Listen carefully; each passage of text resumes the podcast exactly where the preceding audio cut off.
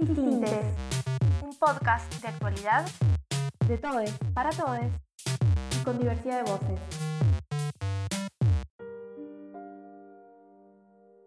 Este 25 de mayo en Minneapolis, Estados Unidos, la policía local asesinó en plena luz del día al ciudadano afrodescendiente George Floyd. A raíz de este hecho, numerosas manifestaciones se realizaron bajo el lema I can breathe, no puedo respirar. Las mismas tuvieron lugar en varios estados del país norteamericano. La policía reprimió sin parar, intervinieron los militares y se dictaminó un toque de queda. Tal fue el caos que se vivía en las calles que la Casa Blanca decidió apagar sus luces por seguridad. Este caso tuvo enormes repercusiones en redes sociales y medios de comunicación de todo el mundo. Pero, ¿qué pasa con el racismo en Argentina? Quédate escuchando No tan distintes y entérate. Lo que ha logrado el Estado argentino a través de los años es hacer que no exista para nadie prácticamente la población afrodescendiente y hacer que el racismo sea tan un tema que no es un tema.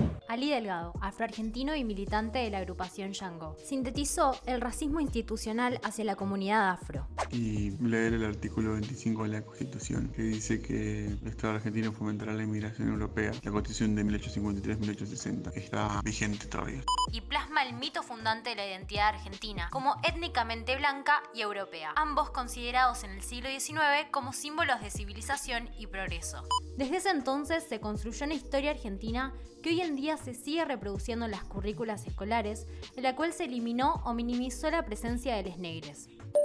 La extranjerización de los argentines tiene que ver con el discurso histórico de que en Argentina no hay negros. Entonces a nosotros nos preguntan en todos lados de dónde somos siempre o asumen que somos de afuera. Incluso personas de afuera asumen que no somos de acá.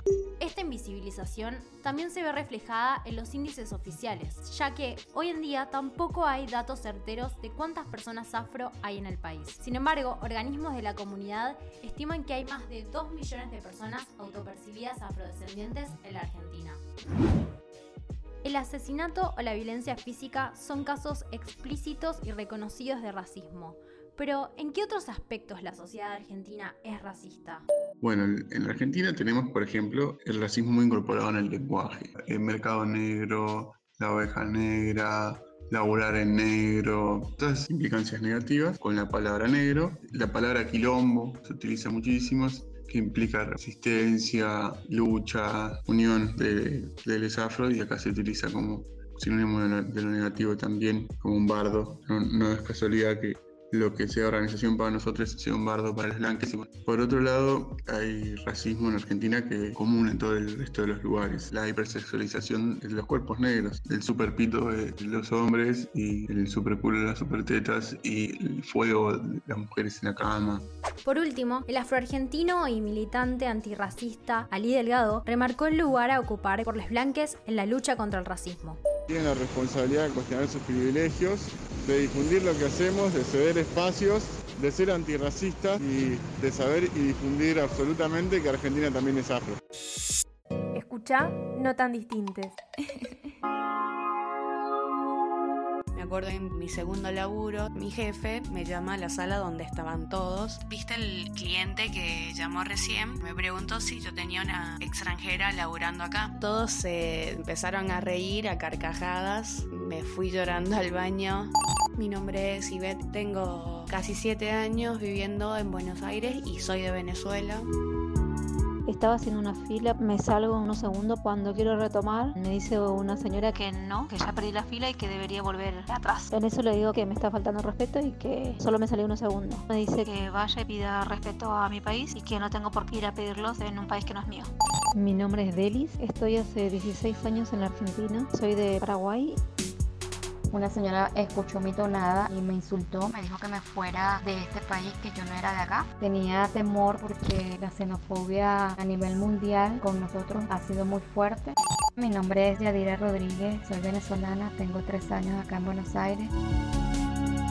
Mi nombre es Diana, nací en Cuba, vivo en Argentina desde hace 22 años.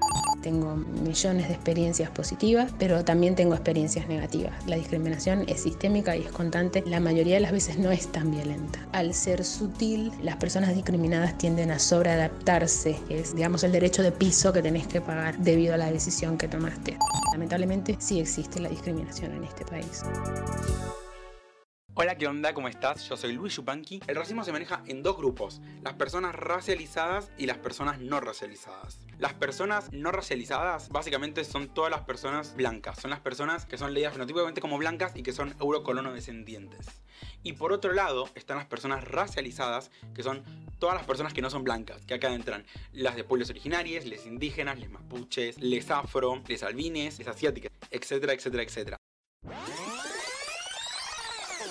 Hablamos con Mercedes Leiva, quien vive, milita y es referente social en la Villa 20, en el barrio de Villa Lugano, en Capital Federal. Desde el año 2003 que conduce el merendero, luego convertido en comedor, llamado Centro Popular Manos Unidas, y nos contó un poco sobre la discriminación que viven los vecinos en el barrio.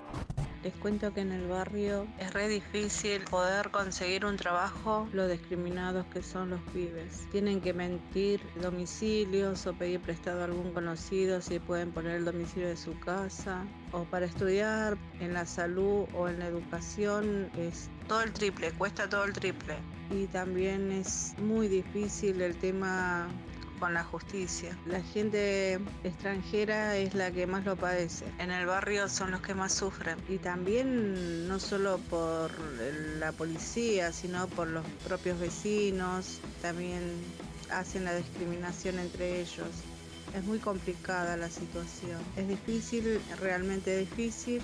Tienen que mm, a veces mentir para lograr algo, obtener algo, o que dicen somos unos negros porque vivimos colgados de la luz, del agua y esas cosas. Y en la realidad hay gente que trabaja, que estudia y que se forma y nadie quiere vivir de arriba. Todo que tener las necesidades de cualquier otra persona y pagarlo como corresponde.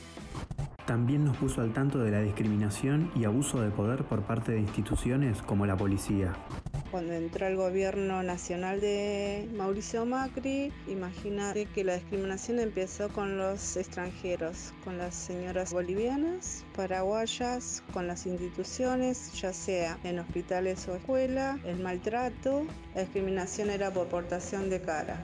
Eras negro y te discriminaba, la policía, una lucha con los pibes, un maltrato terrible a los que iban a estudiar y a trabajar. Y hoy, este, con el tema de cuarentena, el maltrato que si te encontraban sin barbijo, los golpean, los patean, los llevan preso y solo por no tener el barbijo. Digo, sabemos que lo tenemos que usar, pero no es manera de tratar a las personas. Esto es la realidad que vivimos, creo que vivimos en todos los barrios, la discriminación policial con nuestros pibes y ahora con todos, porque están así con todo el mundo. No tan distintes. Un relato contado con las voces de los protagonistas. Algunos policías de uniforme y otros de civil portando armas de fuego intentan entrar a la casa a pesar de que un joven hace fuerza desde el interior del domicilio. Lo sacan del pelo y comienzan a golpearlo con trompadas y patadas en todo su cuerpo. Una chica intenta rescatarlo pero también la golpean a ella. De fondo, una mujer grita basta sin cesar. Esto no es Estados Unidos ni Europa. Esta brutal represión sucedió acá, en Chaco en nuestro país. Existen 38 pueblos originarios distribuidos por toda la Argentina, dentro de los cuales está la comunidad Cuom, víctimas de este atropello racial de parte de la policía provincial. Pero ¿cómo comenzó este calvario? Ese día, un grupo de la etnia se paró frente a la comisaría de Fontana a reclamar por la violencia y discriminación sufrida. Como represar este reclamo, policías se lanzaron a la calle buscando a los responsables y ahí sucedió lo peor. Ingresaron a la fuerza a una casa, golpearon a la gente que estaba allí y se llevaron cuatro detenidos. Una vez en la comisaría, denunciaron que fueron abusados sexualmente y amenazados en reiteradas ocasiones de muerte. Ya le tiramos alcohol, ¿quién le prende fuego? Díganme si no sienten escalofríos al escuchar esto. Y repito, sucede acá, en Chaco, Argentina, como también en otras provincias donde residen los distintos pueblos originarios.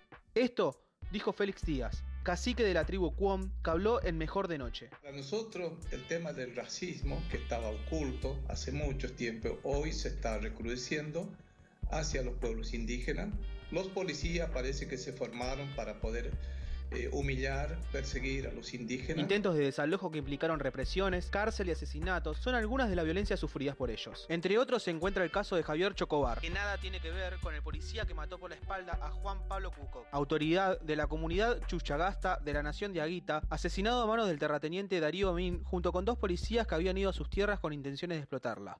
Otro caso es el del joven mapuche Rafael Nahuel, quien hace algunos días cumplió 30 meses de ser asesinado con un disparo en la espalda a manos de la Prefectura Nacional luego de una feroz represión.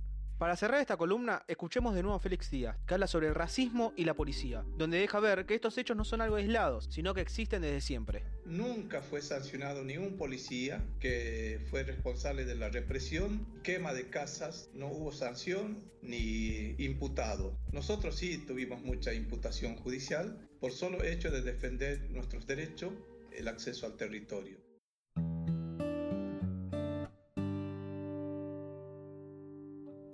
Llegamos al final de No tan distintes, un capítulo en el que escuchamos distintas experiencias de racismo, xenofobia y discriminación vividas en nuestro país y la represión que sufren constantemente los pueblos originarios.